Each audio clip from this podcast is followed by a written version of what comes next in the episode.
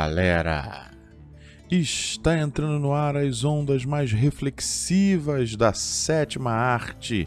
É o momento cinema num episódio que vai fazer você refletir sobre conceitos importantes da nossa sociedade ilustrados no cinema. Eu vou pegar os conceitos de racismo estrutural e institucional e vê-los na comparação metafórica da obra-prima de Jordan Peele, o filme Corra. Vai ser muito interessante a gente perceber como esse roteiro está recheado de elementos para fazer a gente pensar sobre a nossa realidade.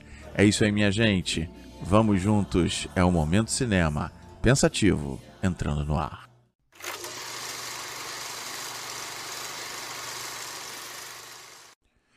Olá, gente. Eu sou Fábio Guimarães. Esse é o Momento Cinema. Sejam todos bem-vindos. E a gente vai fazer esse programa super reflexivo hoje sobre essas questões tão importantes da nossa sociedade, é, tão históricas, né? Enfim, a gente vai falar muito sobre esses conceitos, mas antes, claro, eu tenho que agradecer a todo mundo que me mandou mensagens, que curtiu o episódio 50 do Momento Cinema. Então eu tenho que agradecer ao Nicolas, Nick sempre manda mensagens. Lembrando que o Nicolas lá do podcast Fomos Invitados, já estou sabendo que haverá episódios novos, fresquinhos já já. Muito obrigado, Nick, o Miguel que mandou mensagem, o Gabriel mandou uma mensagem linda, Henrico que subiu algumas posições no ranking e, claro, enfim, todo mundo, tá? Eu sei que eu não vou conseguir falar de todo mundo num episódio só, mas fiquem tranquilos que nos próximos episódios todo mundo vai aparecer porque tem muita gente me mandando mensagens muito legais, tá? E claro, eu tenho que agradecer a minha família, a Bia e a Márcia que também sempre deixam mensagens lá no YouTube uh, do Momento Cinema. E eu tenho que agradecer, né? Eu fiz o Momento Cinema 50, eu tenho que agradecer a minha fã número 1, que é a senhora Maria Aparecida, né? Minha querida mãezinha que é impressionante. O cinema não é o tópico favorito dela, mas ela não deixa de escutar o momento cinema. Ela tá sempre escutando, sempre me dando feedback, porque ela acredita, né? Quando a gente acredita no que o outro faz com amor, isso é muito legal, né? E mãe, né, gente? Mãe tem amor incondicional, então, ponto final, mãezinha, você é a fã número um do momento cinema. Obrigado, te amo, beijos. E eu também quero ressaltar, né, é, enfim, de tantas e tantas perdas né, imensuráveis que a gente está tendo esse ano, a gente teve mais uma no cinema especificamente dessa última semana, né, o diretor Alan Parker que nos deixou. Uh, o Alan Parker que tem uma filmografia absurda, né, de fama, de Mississippi em Chamas, uh, enfim, de tantos outros filmes Uh, eu até coloquei no Facebook né, uma homenagem a ele, uh, falando do Mississippi em Chamas, né, indicando Mississippi em Chamas. Falei do Olivia de Havilland mais uma vez, deixando um link no YouTube de um filme dela, um filme no ar, chamado Espelhos d'Alma, que tem no YouTube com Olivia de Havilland. E eu também queria prestar a homenagem ao Rodrigo Rodrigues, né, o jornalista esportivo de cultura pop como um todo, que também nos deixou vítima dessa terrível doença que nos assola. E eu recomendei para quem quiser lembrar bem do Rodrigo Rodrigues o De Volta para o Futuro, porque era assim que ele se vestia na banda dele, o The Soundtrackers, que é uma banda que né, toca música especificamente um, do cinema. Então, muito legal é, essas três homenagens que a gente tem que prestar para essas pessoas incríveis. E mandar um abraço para o meu querido amigo Jorge, que foi quem me deu a notícia do Alan Parker, fanzaço do Alan Parker. Né? É, vou recomendar os filmes dele, Asas da Liberdade e Coração Satânico, do Alan Parker, que ele disse para ele são os dois filmes incríveis e ele é muito mais fã do que o do Alan Parker, então vale muito a pena. Eu fico com um dos meus filmes favoritos do Alan Parker, que é Evita. Mas enfim, uma filmografia imensa que vocês todos podem curtir.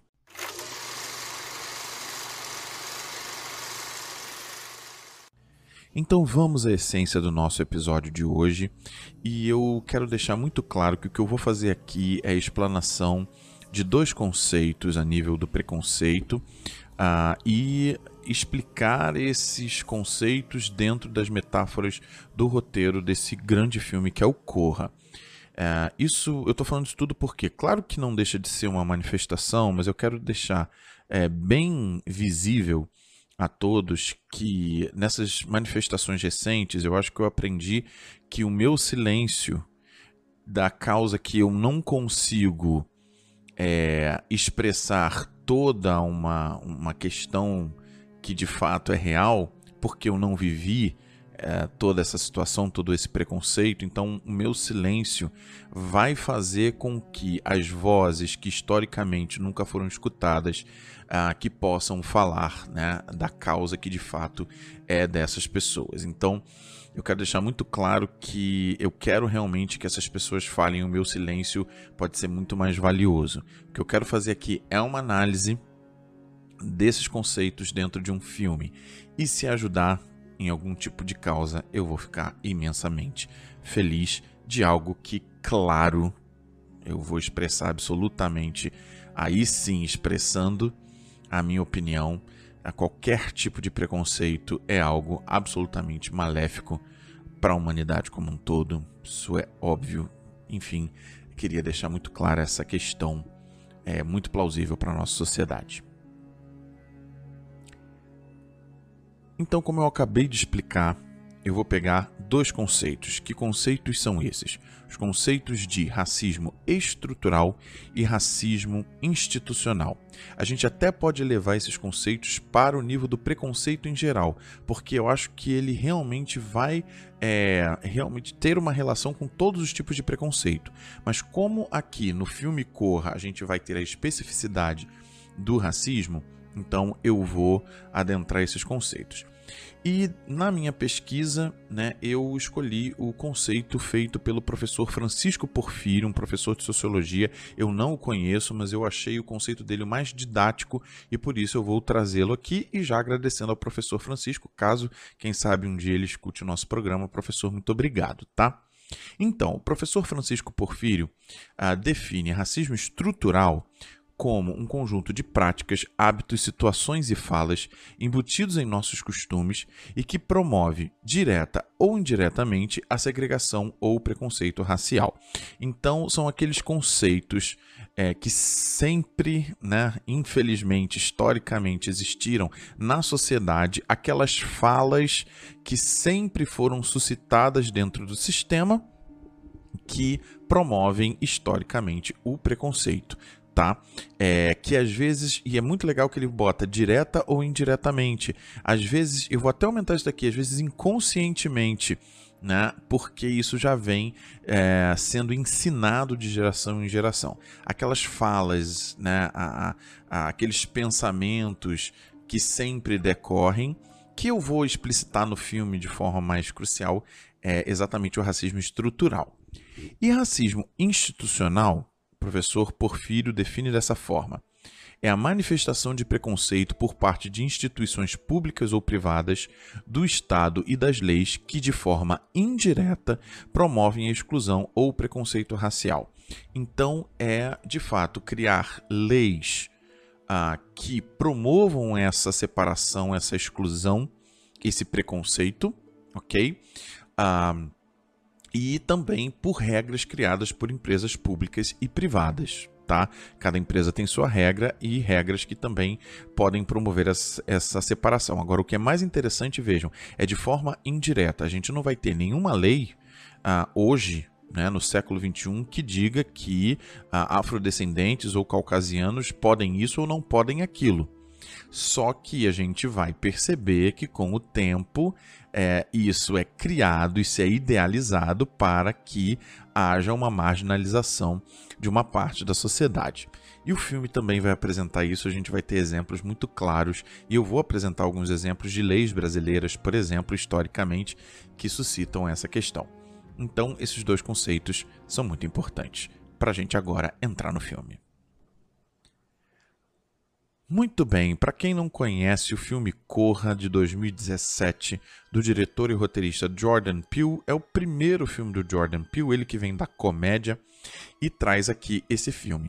Eu vou até dizer para vocês que de cara o filme não me chamou atenção antes de vê-lo, porque me disseram, oh, é, é do terror, não é um gênero que eu adoro, É, e aí eu fiquei, hum, tudo bem, mas vamos lá. Aí me falaram que tem toda essa questão da discussão, do preconceito. Eu falei assim, ok, já me interessou bastante. E quando eu assisti ao filme, eu simplesmente me encantei. Eu falei assim, gente, que filme é esse? Que obra de arte maravilhosa. Tanto a nível técnico cinematográfico, como a nível de discussão social. Então, é maravilhoso. Bom, eu vou passar a sinopse, tá? Para vocês saberem. Uh, e depois tem um ponto que eu tenho que deixar muito claro sobre o filme. Bom, é, de forma muito rápida, né? A sinopse do Corra é a história do Chris, uh, que é um rapaz afrodescendente que namora a Rose, que é uma menina branca caucasiana, tá? E eles vão passar o final de semana na casa dos pais dela, né? Ela vai apresentá-lo aos pais é, dela. E aí, no final de semana, ah, tudo acontece, né? Todos os horrores que a gente vai tratar aqui vão acontecer, tá? É, e vejam, e eu tô falando isso do que? Por quê? Fábio nunca assistiu ao Corra. Então pare agora, vá assistir e depois volte. E digo até o seguinte: assista umas duas vezes para que você aproveite melhor essas análises que eu vou fazer aqui. É, então, claro, gente, eu vou fazer uma análise do filme. Então, eu vou falar tudo do filme.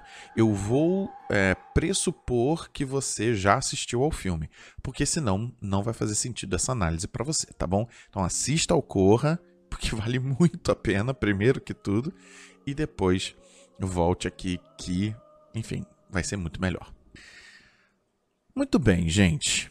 Eu vou também explicar para vocês que eu vou fazer uma decupagem cronológica aqui do filme para explicar essas comparações e como o racismo estrutural institucional estão localizados, né, estão desenvolvidos no filme, uh, para que vocês é, vejam de forma mais didática, tá?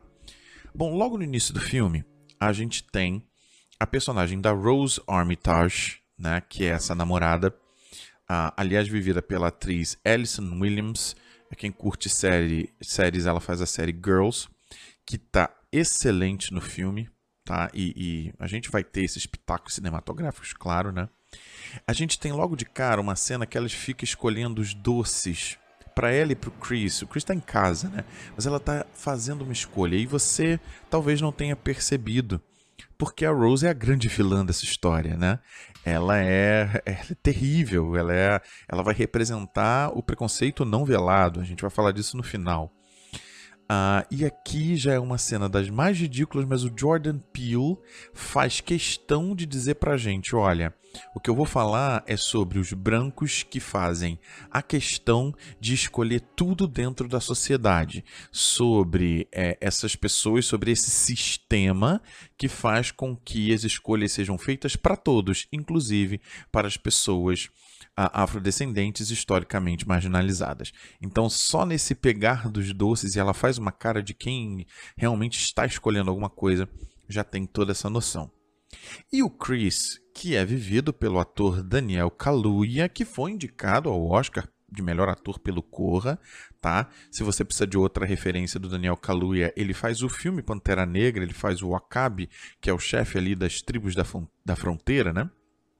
Ele, bom, o Chris, o personagem do Daniel Kaluuya, ele faz um fotógrafo, tá?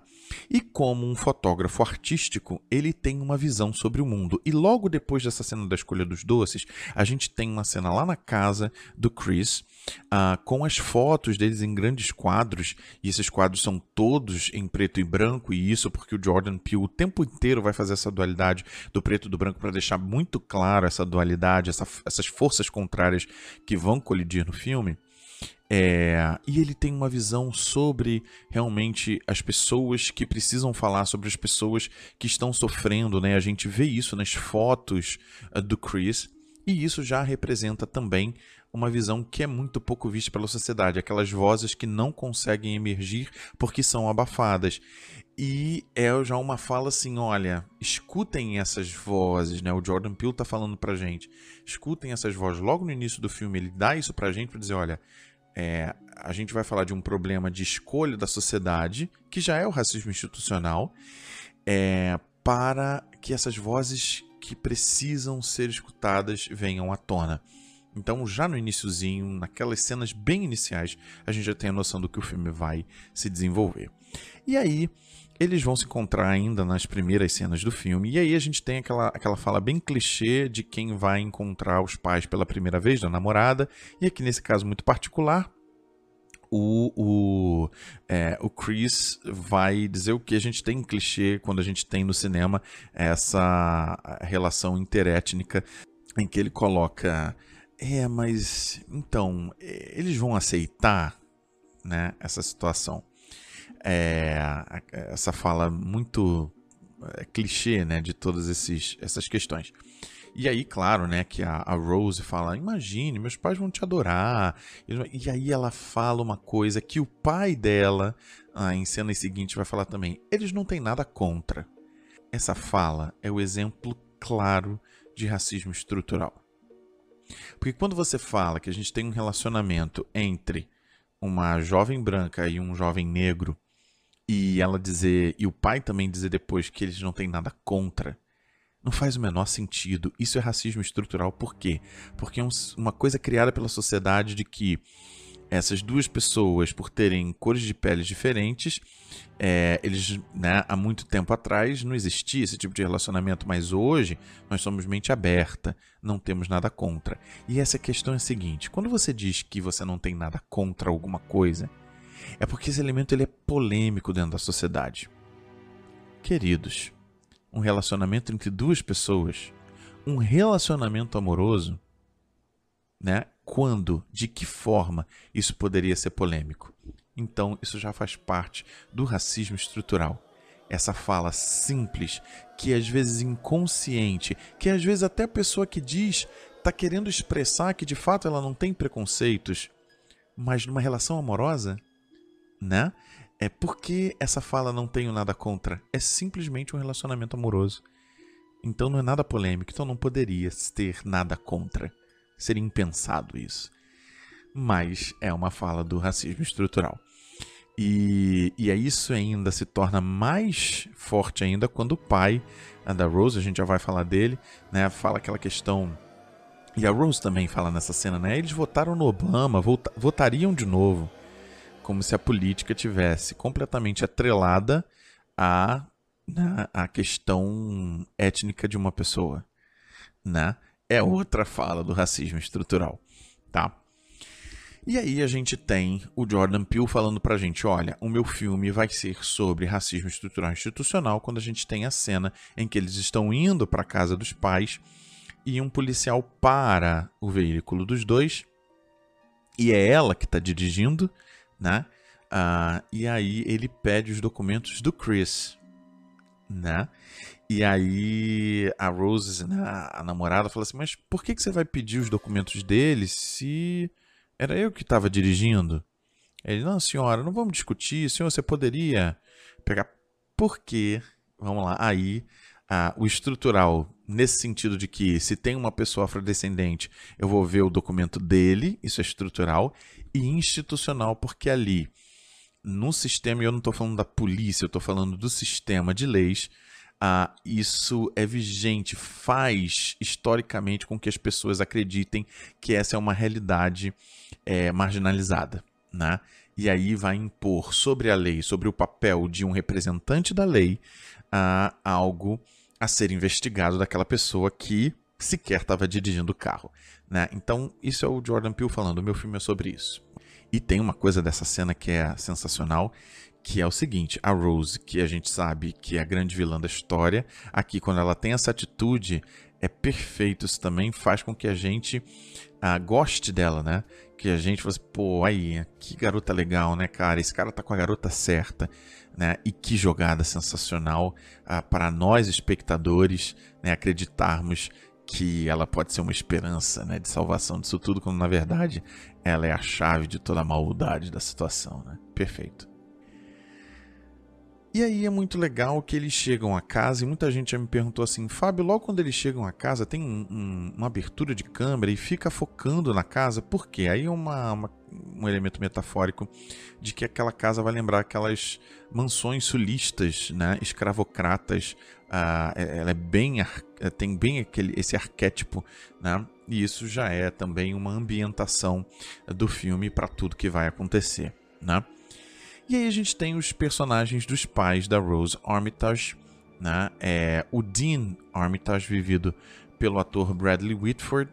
Ah, quem precisa de uma referência dele, né, um pouco antiga, mas um dos seus papéis mais marcantes, ele foi o personagem Josh Lehman no seriado do West Wing, que ele é ótimo, é daqueles atores subestimados, ele é muito bom. Uh, e é muito legal porque aqui ele tem um quê de artificialidade daquelas pessoas que não são preconceituosas por educação. Não que ele vá defender o preconceito, é nada disso, mas assim, é a fala do. Não, mas eu não tenho nada contra, seja bem-vindo, hum, né, meio que forçando uma barra para toda aquela situação. E a mãe da Rose que a Miss Armitage, vivida pela grande atriz Catherine Keener, que já foi indicada ao Oscar de coadjuvante por Quero Ser John Malkovich e Capote, uh, ela é, é, é, ela é o melhor exemplo. Muita gente não percebe a importância dessa personagem dentro do Corra. Por quê? Porque ela representa uma culpa consciente ou até inconsciente também do preconceito estrutural. Porque é muito claro e tem uma cena em que o, o, o pai da Rose solta uma piadinha que ela sabe, porque ela sabe tudo que vai acontecer, todo o procedimento que vai se seguir, e ela faz uma cara de que, ai, que comentário ridículo, né? Porque eu não quero essa realidade. Ela, ela meio que falando isso, né? É, é claro que assim, que ela tá ali forçada mas ao mesmo tempo que ela tá forçada, é como se, cara, pra que, que eu vou lutar contra isso se no fim eu sei que eu vou ter que aceitar? E essa é a grande questão do racismo estrutural na sociedade. Você pode dizer que você vai lutar, que você, enfim, né, vai abraçar a causa, mas ali quando a realidade, quando o sistema, né, é, te conforta, você diz: "Ah, mas eu não vou conseguir mudar nada mesmo". Então, é o famoso deixa pra lá. E é perfeito isso na personagem da Miss Armitage, essa comparação dessas pessoas da sociedade que eu vou dizer talvez sejam a maioria, né? Uh, que pensa assim, cara, eu sou contra sim, mas ah, eu não vou mudar nada, então deixa como tá, deixa, deixa o sistema seguir, que é melhor assim, tá? Então, perfeita essa, essa criação aí, tá? E a gente tem na família também o Jeremy Armitage, que é vivido pelo ator Caleb Landry Jones. Uh, ah, para quem vai lembrar, ele bem novinho fazendo Bench do X-Men Primeira Classe. Uh, que ele, na verdade, é uma metáfora do capataz, né, lá do, do sistema de escravidão, que é a, a grande, o grande racismo institucional. Né? Eram pessoas contratadas para é, é, perseguirem afrodescendentes, né? É, escravos. Né? Então ele vai representar essa pessoa, é também um preconceito não velado aqui a figura dele e uma figura sombria, né? Ele tem mais uma figura de ser o elemento sombrio ali que a gente sabe que, enfim, e, e, o, e o elemento violento também, né? Que a gente também vai chegar nesse ponto já já. Aí, em seguida, a gente vai ter no filme uma reunião né, com os amigos da família Armitage. E muito interessante dois pontos aqui também da criação do Jordan Peele. Ah, Para quem não percebeu isso, percebam que todos chegam em carros pretos. Né? Mais uma dualidade né? do preto e do branco que o Jordan Peele vai fazer o tempo todo e todos muito bem vestidos, que vão lembrar as vestimentas luxuosas também, né, é, dessa realidade preconceituosa no passado e aquelas festas nas grandes mansões, né, em que os escravos eram é, olhados como mercadoria e já, daí já vem um grande ponto que o Chris é olhado dessa forma nessa reunião, né? As pessoas tocam nele, né, nos, nos braços, né, e, enfim, e fazem perguntas completamente ridículas. Eu vou falar disso daqui a pouquinho. É que como se ele fosse um, uma grande mercadoria, né? O olhar das pessoas vendo, quero comprar isso ou não, né? E daí vem uma das grandes cenas do filme, que é a chave para o preconceito institucional, que é a venda do Chris. Né? O Chris vai ser vendido para o processo que vai se acontecer no filme, que eu vou falar disso também. E aí é aquela coisa clara de que é, vamos pegar essa pessoa historicamente é, sofrida do preconceito e vamos usá-la. Né? Uh, e aí, gente, eu preciso fazer um parênteses para dizer assim, cara, mas isso aí é na época da escravidão, né? É, depois, se a gente pegar as leis, não tem nada disso. Mas vamos lá. Eu vou pegar aqui algumas leis brasileiras que vão remeter à cena da venda do Chris. Como comparação de assim. É, para que, que a gente vai brigando se as leis nos favorecem né? E, e, e a gente vai ter o mesmo objetivo final? Que é o seguinte. Para quem não sabe, aqui no Brasil, a gente teve ainda na época da escravidão, em 1834, uma lei que era a lei da proibição de estudos, em que uh, afrodescendentes não poderiam estudar. Tudo bem, eles eram escravos, a gente nem imaginaria, infelizmente, na história que alguém permitiria isso. Mas era lei. Não poderia estudar. E a gente pode lembrar que existiam inúmeros que eram livres, né? E depois de outras leis que suscitaram a liberdade, uh, mas eles não poderiam estudar. Né? E aí a gente vai ter em 1850 a lei de proibição de compras de terras, tanto para negros quanto para indígenas. Então, suscitando até outro tipo de racismo aqui também. Então, eles não poderiam comprar terras. Vejam, quem fosse livre, quem conseguisse conquistar tal liberdade, não poderia ter nada. E naquela época, ter terra era ter posse. Então, não poderia ter. E a gente já vai ter leis, duas que eu vou citar aqui, pós abolição da escravatura, uma de 1890, que é a proibição da prática da capoeira. A capoeira, a gente sabe, faz parte da cultura afrodescendente aqui no Brasil e no mundo, e era proibido ter ah, apresentações é, em público da capoeira. E aí é, a lei vai dizer assim: não, mas a gente não está falando dos negros, a gente está falando da prática de capoeira. Ora, queridos, se é parte de uma cultura que vem do povo afrodescendente, é claro que isso está falando especificamente deles. Né? É o velado, é o indireto, é o institucional. E a, a gente vai ter em 1941 a lei da vadiagem, que dizia: se você estivesse na rua procurando um emprego, mas sem grande objetivo, você poderia ser preso. Ora, depois disso tudo, se eu não tenho posse, se eu não tenho estudo, se eu não tenho nenhuma dessas questões que a lei me, me colocou isso, historicamente os afrodescendentes acabaram marginalizados no Brasil. A gente sabe muito bem que a abolição da escravatura foi uma falácia, né? E vejam, ah, mais uma vez vão dizer assim: não, mas qualquer pessoa, brancos, índios, negros que tivessem, é sem objetivo na rua. Mas, historicamente, por todas essas leis que a gente acabou de ver, seriam os afrodescendentes que seriam as vítimas dessa questão.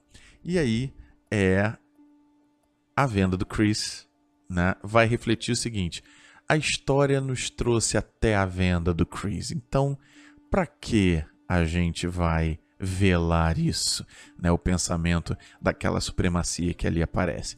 Então, é muito clara a institucionalização do racismo nessa cena e nessas leis que provocam essa cena também, assim como nos Estados Unidos também houve inúmeras leis nesse sentido.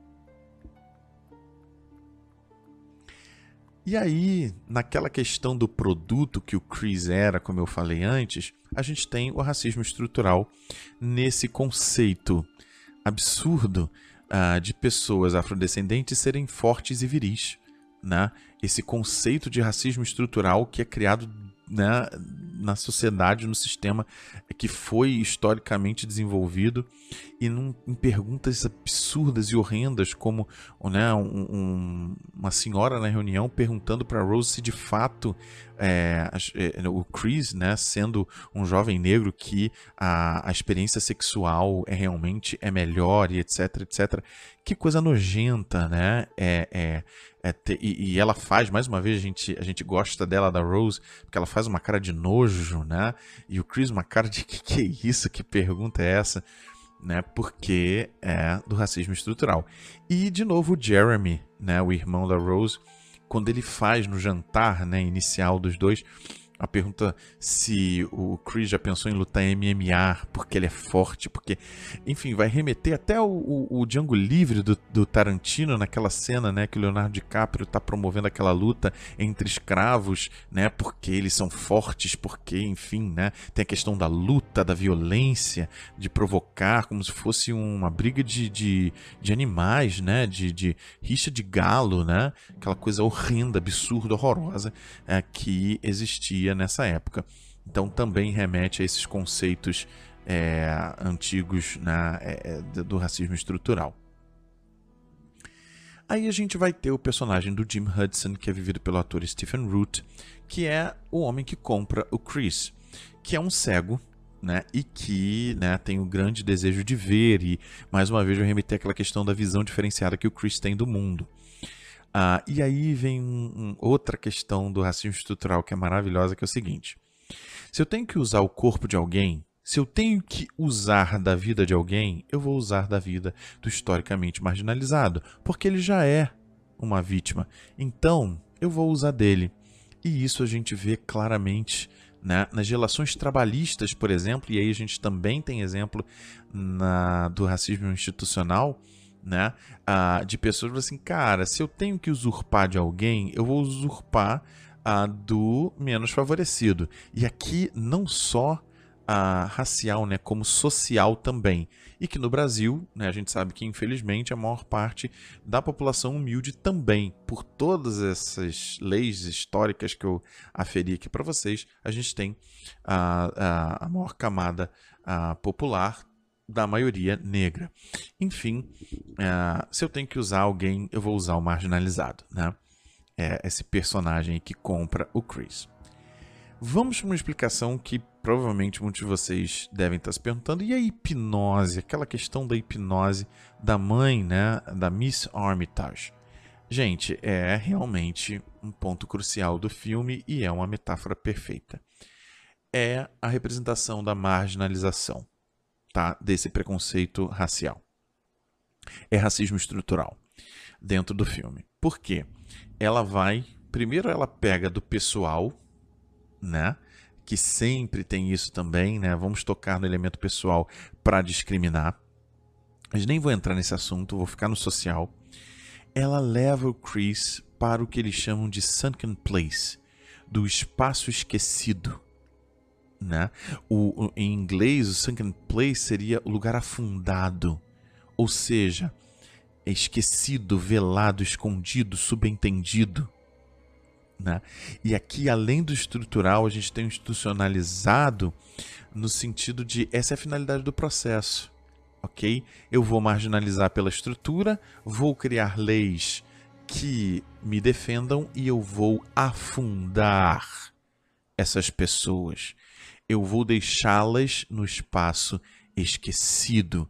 Então Jordan Peele vem dizer: nós estamos num, numa redoma que a gente não consegue sair porque há ideologias criadas e instituições que promovem isso. E a questão da hipnose é a seguinte: todos nós estamos hipnotizados, né? É, por esse sistema que promove essa estrutura e essa institucionalização. A hipnose é exatamente isso. É, todos né, estamos nesse sistema e muitas vezes não conseguimos enxergar porque estamos hipnotizados. Seguimos um sistema que nos é, convém. Né? É absurdo isso. É maravilhosa essa metáfora do Jordan Peele. E a gente ainda vai ter isso de forma muito mais clara no personagem do Andre Logan, que é vivido pelo ator Lucky Stanfield, que é aquele personagem que o Chris olha e fala assim, cara, eu conheço esse cara de algum lugar. E ele vai descobrir depois com o amigo dele, o Rod, eu vou falar ainda do Rod, que é maravilhoso, né? É, eu conheço esse cara. É, e eles vão descobrir que ele tinha sido sequestrado, que na verdade é a real primeira cena do filme, né? É, que é o Andrei que está sendo sequestrado, né? Provavelmente pelo Jeremy ali, a gente não vê. E com um carro branco, né? Permitam-me voltar para a primeira cena do filme. É exatamente o Andrei sendo sequestrado.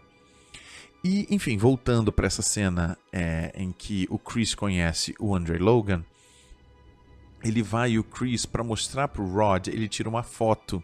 E vocês vão lembrar que aquela foto né, solta um flash que é, é, tira né, o Andre do, da hipnose. E é até essa cena que ele vira pro Chris e fala: corra, né? Get out. Um, e o que que isso representa? É a fuga da estrutura. São essas vozes que tentam suscitar algo que precisa ser dito. Essas manifestações, né? É, essas ideologias que estão ali para combater esse sistema que estruturaliza e que institucionaliza o preconceito. Só que aí é, chamam a Missy Armitage, ela aplica de novo a hipnose e aí ele volta né, a estar ali naquele sistema. E o que, que é isso? A nova hipnose representa mais uma lei, mais uma ideia que é criada para abafar essas vozes.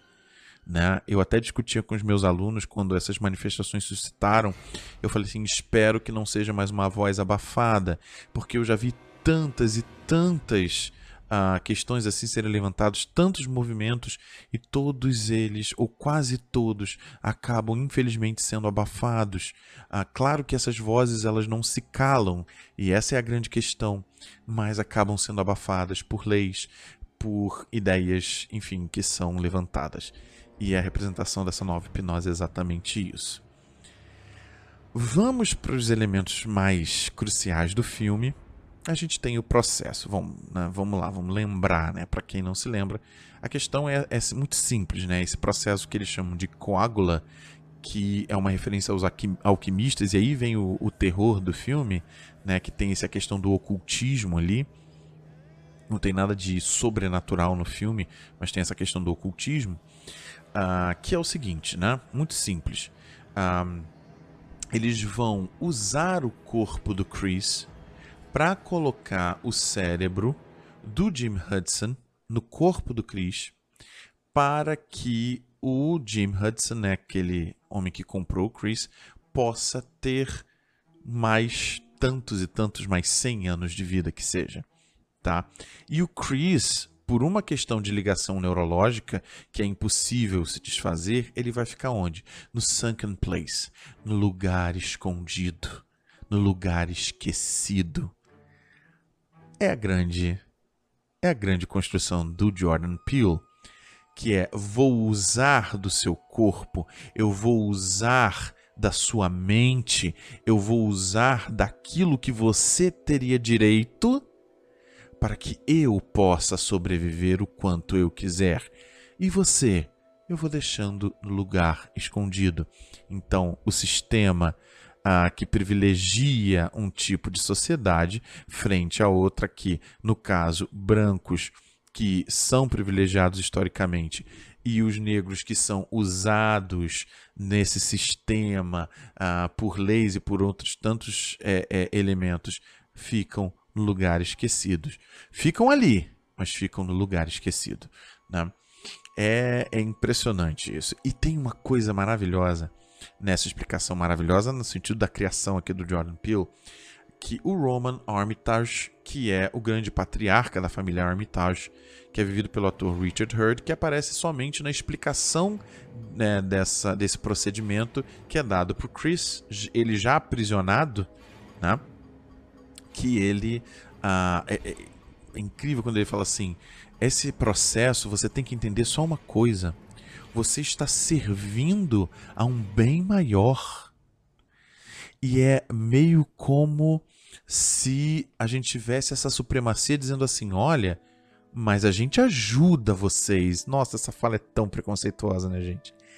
É, a gente tem, por exemplo, ações assistencialistas para vocês, né? Como se a supremacia estivesse falando isso, como se o sistema estivesse falando isso. Então, uh, fiquem agradecidos e nos sirvam.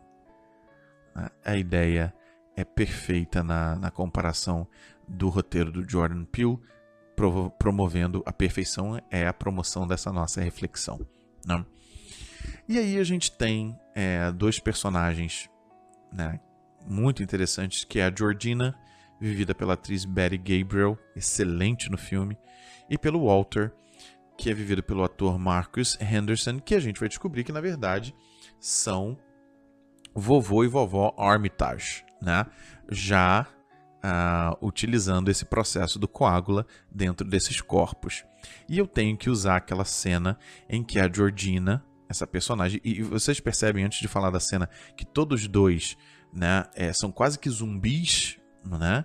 Porque eles estão ali numa briga entre a mente de um e o esquecido do outro, e os dois lutando pela mente ali, né? E essa cena em que a Georgina vai conversar com o Chris e ele diz: Olha, tem alguma coisa estranha aqui, né? E ele tentando conversar com ela: Por que, que você é tão estranho? Ele não fala isso, eu tô aqui parafraseando aqui a situação. E ela, ela começa a chorar, né? E esse choro dela, gente, nada mais é do que essa briga interna. É, o choro dela é a personagem, né? É, é a, a, mulher aprisionada, né?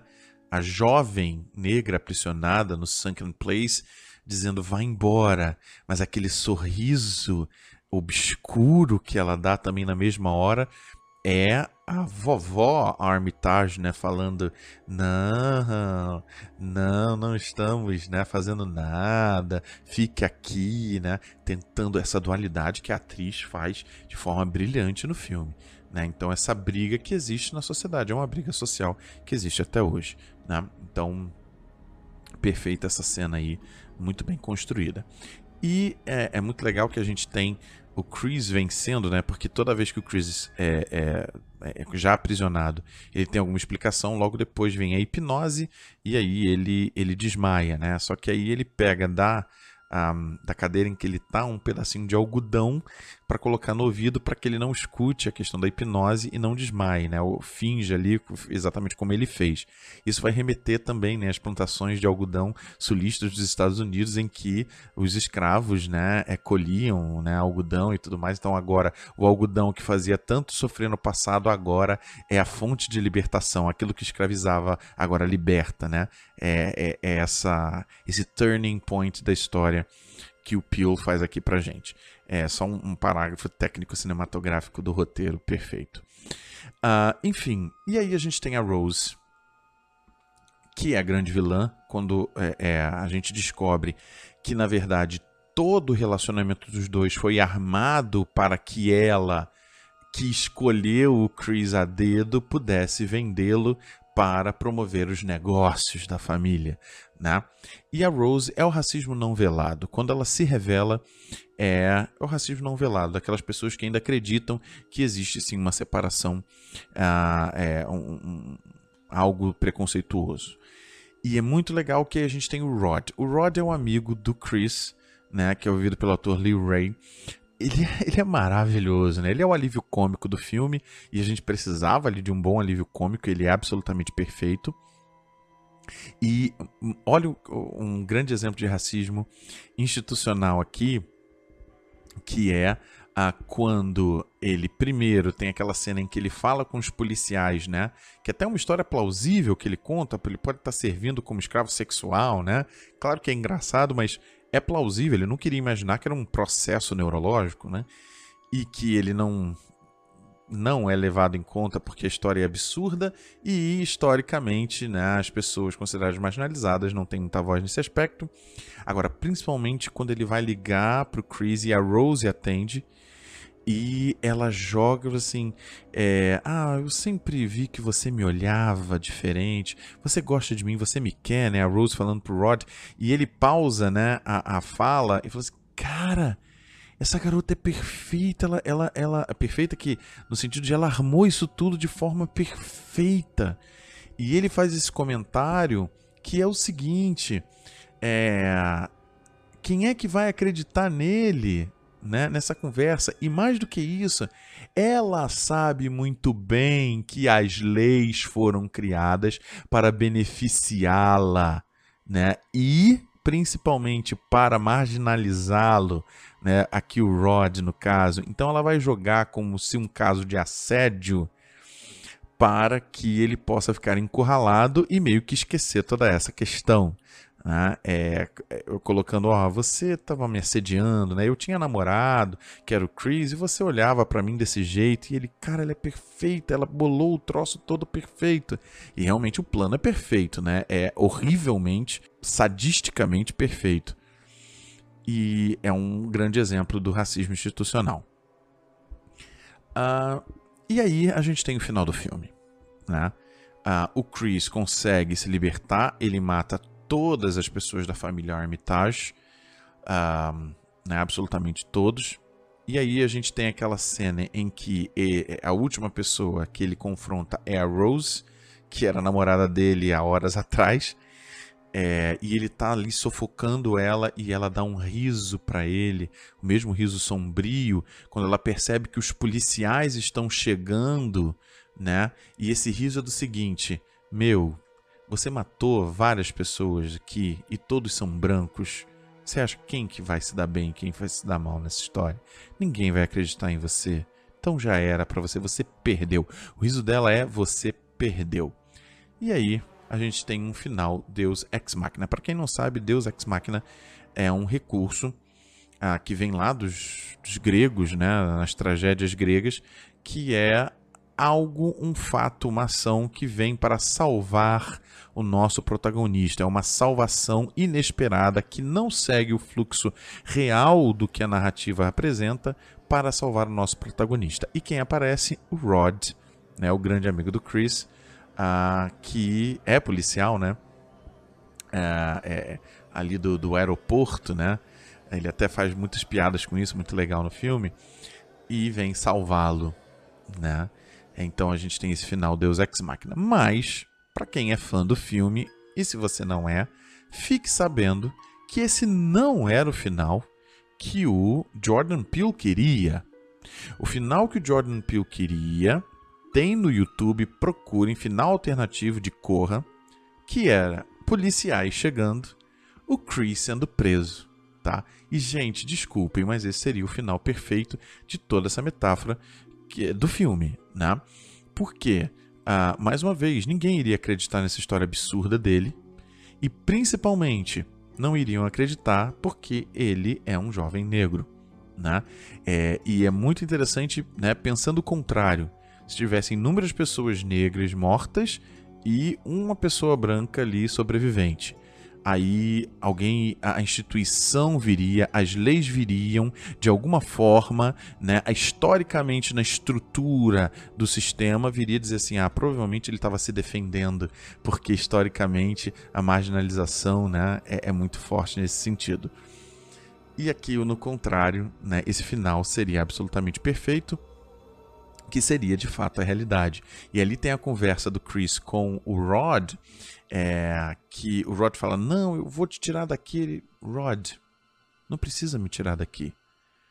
Eu acabei com eles. Meio que dizendo assim: Eu me dei mal aqui, eu tô preso, mas a gente venceu.